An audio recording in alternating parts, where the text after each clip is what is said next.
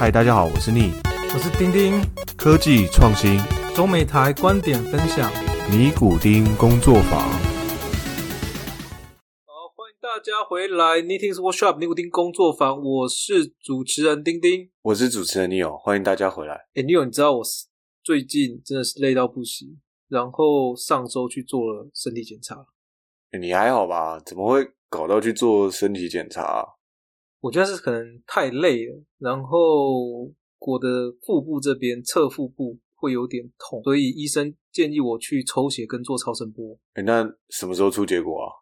下礼拜吧。但是你知道美国是这样子，就是你即使你跟他讲说，我能不能够直接做断层扫描？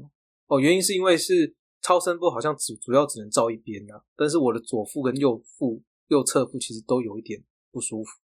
一开始其实是说你能不能够直接做断层扫描，结果医生拒绝，好像就是除非你有真的是很严重，不然的话，在现在 COVID-19 的时代是要一步一步来的。诶我蛮好奇的，就是如果你做超声波或是断层扫描，这个你的医疗保险是有全额 cover 的吗？还是你还是要自己多付钱啊？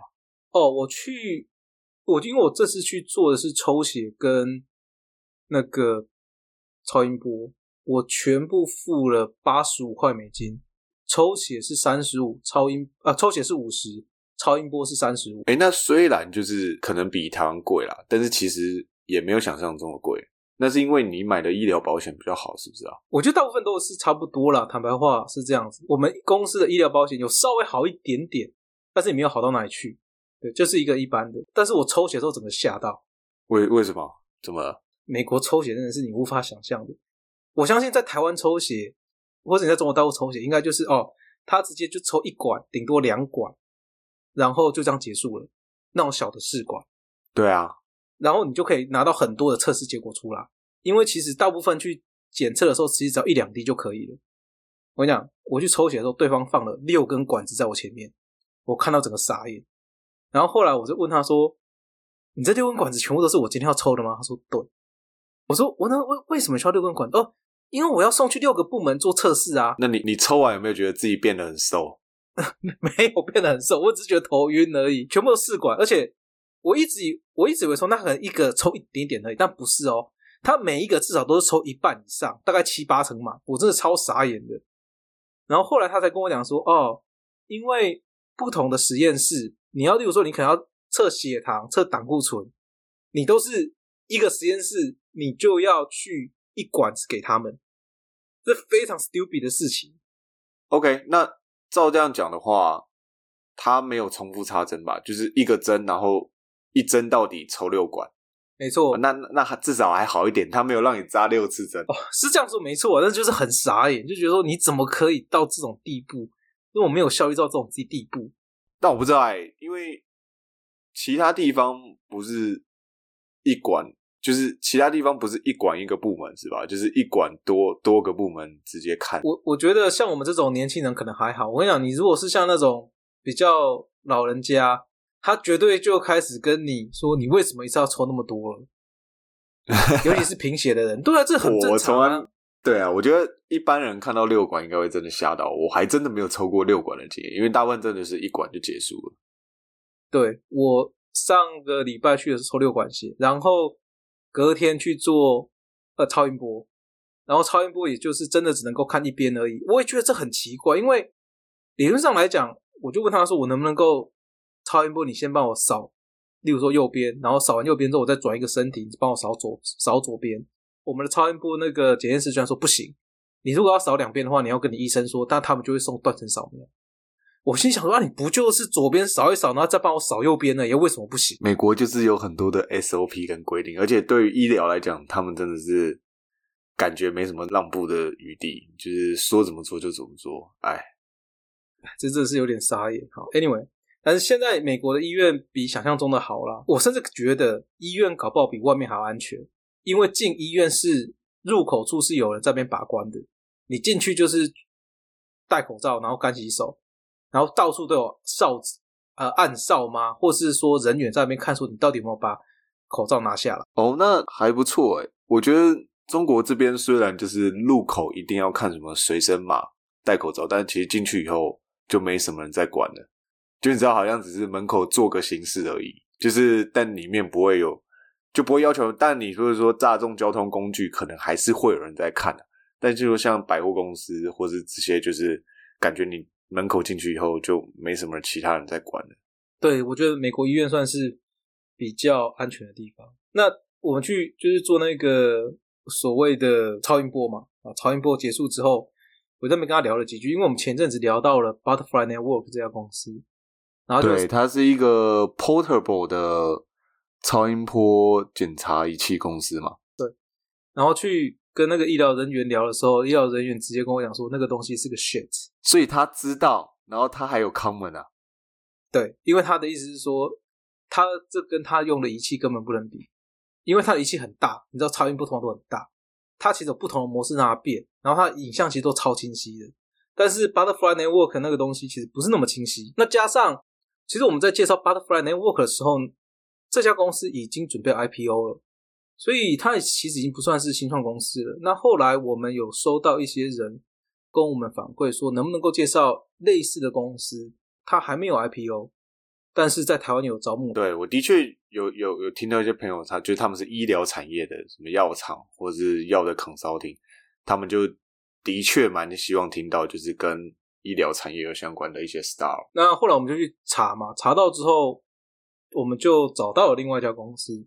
那这家公司叫做 Exo Imaging，你在网络上可能大部分听到的缩写或是名称叫 Exo，E-X-O。那这家公司。做的东西跟 Butterfly Network 非常像，并且它还属于比较早期的阶段，所以这就是我们今天要主要介绍的公司 Exo Imaging。它是二零一五年、二零一六年才成立的，所以它成立的时间差不多在五年而已。它的创办人叫 Sandeep，然后还有一位叫做 Johnsus Francis。那这些人目前已经融资了五十个 million，估值大概在两百到三百个 million 之间。在这整个的超音波传统的市场，它的价值大概是八 million。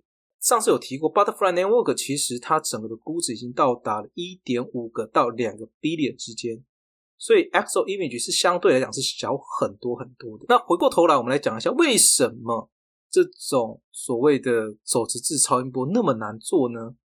因为身体里面其实不同的部位、不同的血液都有不同的浓度，还有不同的肌肉。那在所谓的超音波要产生实际的影像的时候，我所谓的材料还有所谓的计算方式都要有不同。因此，如果你只有一个设备要达到所有的结果的话，是比较困难的。除非你本身的计算模式或者是所谓的针头哦扫描的头可以转换，不然是比较困难的这样子。那现在市场上包含我们上次介绍的 Butterfly Network。目前市场上这个东西到处都有人在做，哦，像台湾有一家叫信联的在做，大概卖的一支是六千六千五百块美金一支。飞利浦也有做，那更贵，可能八千到一万美金一支。那 Butterfly Network 但是很便宜嘛，它是两千美金左右就有了。我丁这边有个问题，那对于真的医疗人员来讲，他们觉得 Butterfly Network 的成像不够好，就是那为什么他还可以就是融到这么多钱呢？是因为？投资者觉得 portable 超音波这个的未来市场是主流吗？我觉得他们能够融到那么多钱的原因，是因为他们在传统的超音波市场之外创造了另外一个市场。我举个很简单例子来讲好了，其实以医生来讲，你在医院里面去做手术，哦，去做一些医疗的设备，所有设备都很满，都很完美，所以你可以得到最好的整个的效果。但是其实开发中的国家或是战争中的地方，像是可能两伊之间，或者是非洲，他们本身医疗资源缺乏，那难道医生在那边就不能够去动手术，就不能够去做一些事情了吗？也不是嘛。啊，我懂了。所以其实基本上这是两面向两个不一样的 TA 的，就是它是面向不同顾客的，所以它的成像比较差，但它比较便宜，然后比较快速，比较方便，所以这是不同的 category，所以。你说医疗人员把如果真的把一个原本真正的超音波仪器跟 Butterfly 的产品拿出来比较的话，其实是有点不公平的。没错，没错，也就是他们在传统的超音波应用领域之外，去创造了一个新的领域那我们来讲一下，到底 XO Imaging 跟所谓的传统的超音波，还有像是正面对打的 competitor Butterfly Network，它有什么样的优点？实际上，它有两个很很好的优点。第一个优点是，他们本身使用的扫描的整个设备的 core technology 也是核心技术的不同。像是以手持式超音波而言，目前市面上有两种主流的扫描方式。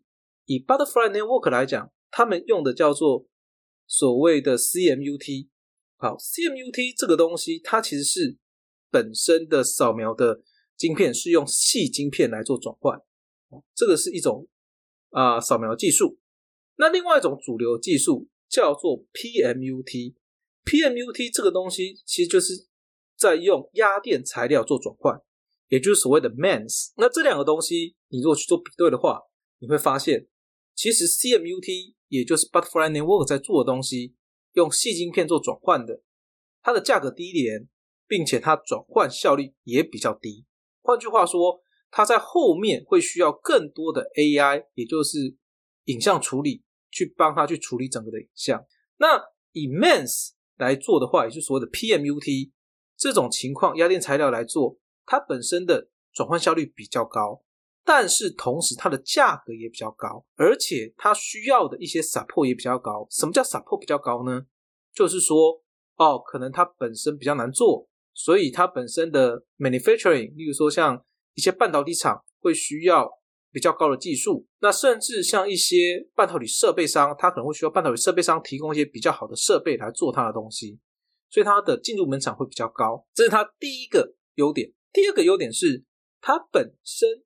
的 data 比较广泛，它所做的 AI training 会比较好。这是从何而来的呢？我们来讲说 Butterfly Network，因为 Butterfly Network 在市面上已经行之有年了，已经做了也将近八年到十年之间了，所以它的整个的影像一些 data 是慢慢的 accumulate，慢慢的去增加到它现在的情况。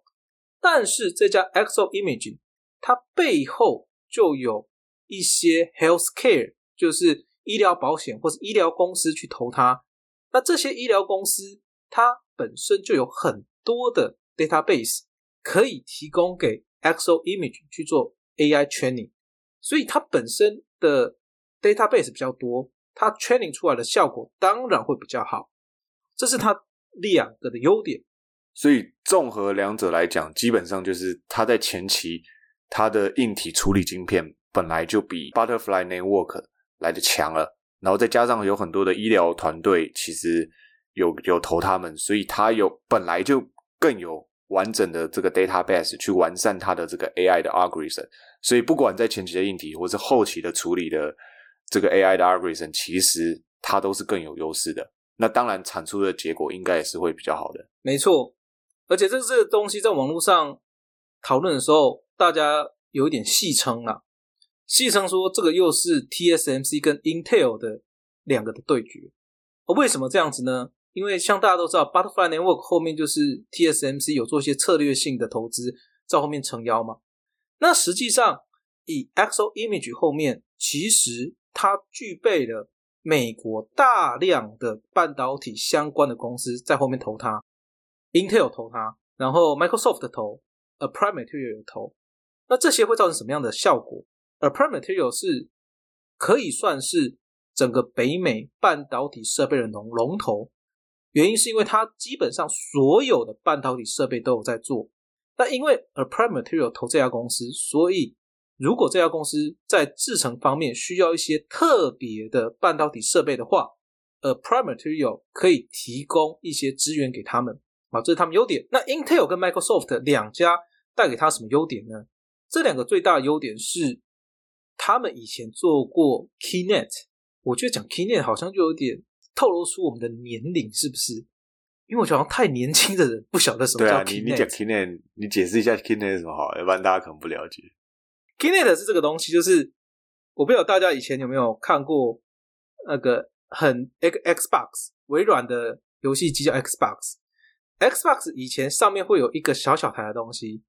然后它可以捕捉你在前面的一些动态影像，例如说你可能在前面跳舞啊，你可能在前面玩那个投球啊，或是橄榄球啊，甚至也有些人在前面打网球啊，类似这种动作捕捉器。就是它有点像是一个 camera，一个一个摄像头，那它会捕捉你的动作。那对，类似这种东西，简单说法就是一个深度感应器，还有混合 camera 这样子，它就能够去做一些处理。我想这应该很久以前的，可能有十五年前到二十也年前。没有吧？这我记得我好像我刚去纽约的时候吧，那应该是十几对十年前以上。嗯，好哦，透露出我们年龄了。好，Anyway，就是因为 Intel 跟 Microsoft 做过类似的东西，好，那他们两家都有投它，所以它在这种深度，也就是三 D 建模、深度建模的这些技术上面，可以直接去寻求 Intel 还有 Microsoft 两家的协助。那自然而然，它本身在影像处理方式会比 Butterfly Network 自己去摸索还要容易，也还要好。然后结合刚刚讲的 AI training 的结果，所以他们号称他们的影像品质是市面上最好的。到这为止，听起来都是觉得啊，这家公司很不错，这家公司有潜力，有好处。但是这家公司现在有一个问题，就是目前揭露出来的所有的讯息都是这家公司的好，很好。但是这家公司到目前五年呢，没有任何的产品出来。它今年。本来预计要推一个产品出来让大家去买，但是至今为止没有去揭露说它这个产品哪时候要推，然后它的价格是多少都不知道，所以现在这个东西变成一个很大的 question mark 在这边。那当然希望看到的结果是符合我们的要求嘛？希望看到的结果是真的能够打趴现在市面上所有的一些手持式的超音波。这样子的话，甚至它可以去创造把传统的超音波给取代掉，主打一些所谓的医院的一些 application 这样子。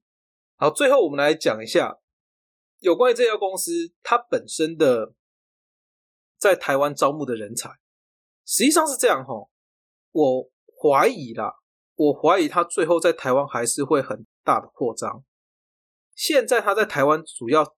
招募的人才是属于测试相关的人才，但是他在中国大陆已经有一个 team 在那边了，那个 team 可能大概五到十人左右，包含说 QA 的人啊，包含说 business development 的人啊，包含说 manufacturing 的人，也就是它有很大一部分的零件是从中国大陆去生产的，那当然台湾有一些零件。而它最重要的核心技术压电材料，目前看起来应该是交由 Intel 来生产，但是我个人推断呢，最终还是会移到台积电啊，因为你也知道台积电跟 Intel 差距越来越大嘛。那它 Intel 也有打算把它旗下的一些产品代工给台积电，所以我相信这只是刚开始而已。就虽然它是股东关系，但是就商业利益角度来讲，其实给台积电良率应该对，没错，所以。因为他目前为止在亚洲地区都没有去招募这种方嘴相关的人才，但是我们可以从 Butterfly Network 的介绍里面可以知道，Butterfly Network 在亚洲其实招募了很多方嘴，也就是半导体厂相关的人才。我相信这家公司到最后一定也会走上同样的道路。目前他在中国大陆跟台湾都有在招募人，而且他台湾才刚开始招募。他只要在台湾，目前哦，已经居居住在台湾的人，才能够去 apply 他们目前在招的 testing engineer。他不接受你现在不在台湾，但是你跟他讲说，哦，我可能多久以后可以回台湾？不是，也就是他目前很需要这个 testing engineer 的人。大家可以上网去看一下。那他这家公司的薪水怎么样呢？老实讲，我们找不到他在中国大陆还有在台湾的薪水，但是他在。美国的薪水其实落差非常的大。什么叫落差非常的大？他们在美国的薪水，一个 director 可以到二十到二十五万美金，但是一个 senior 的 engineer，senior 的 software engineer 才十二到十三万美金而已。其实这个落差非常大。我必须要讲，一般比较健全的 Star Up，因为 Star Up 大部分都比较扁平的这个啊架构，所以。一个 director 跟他下面的 engineer 可能顶多差个五万美金，我觉得差不多。但是他这个架构是他的 director 将近是他的底下 engineer 的两倍，这差距有点夸张了，我必须要这样讲。而且重点是这边只有 base 而已，所以如果里面是 apply 是 manager level 的话，我觉得在亚洲区拿到的薪水应该不低，应该不低。但是如果你只是 apply 所谓的 engineering level 的话，普通的工程师或者下面做事的人，我个人觉得薪水。应该不会高到哪边去。那当然，所谓一薪水不会高到哪边去，并不是说薪水就会低，而是不会你想象中的可能要什么三百万这么高这样子，可能就顶多像是 Dale。嗯，这个薪资结构蛮有趣的。对，其实这是非常奇怪的事情。好，所以大家可以上网去看一下这家公司。那这家公司刚刚讲的，目前还在比较早期，所以股票肯定会给很多。那如果说你目前正在这家公司工作的话，有兴趣也可以让我们知道，那我们可以收集更多的资料，这样子分享给大家。对，就是看，就大家还有想要听什么公司或什么类型的公司，也可以就跟我们反映，我们会尽量去找找看。那这就是我们这礼拜的分享。同样，如果大家觉得还不错的话，也欢迎到 Apple Podcast 上面给我们一些留言跟评分。对，谢谢大家继续支持，下礼拜见，拜拜，拜拜。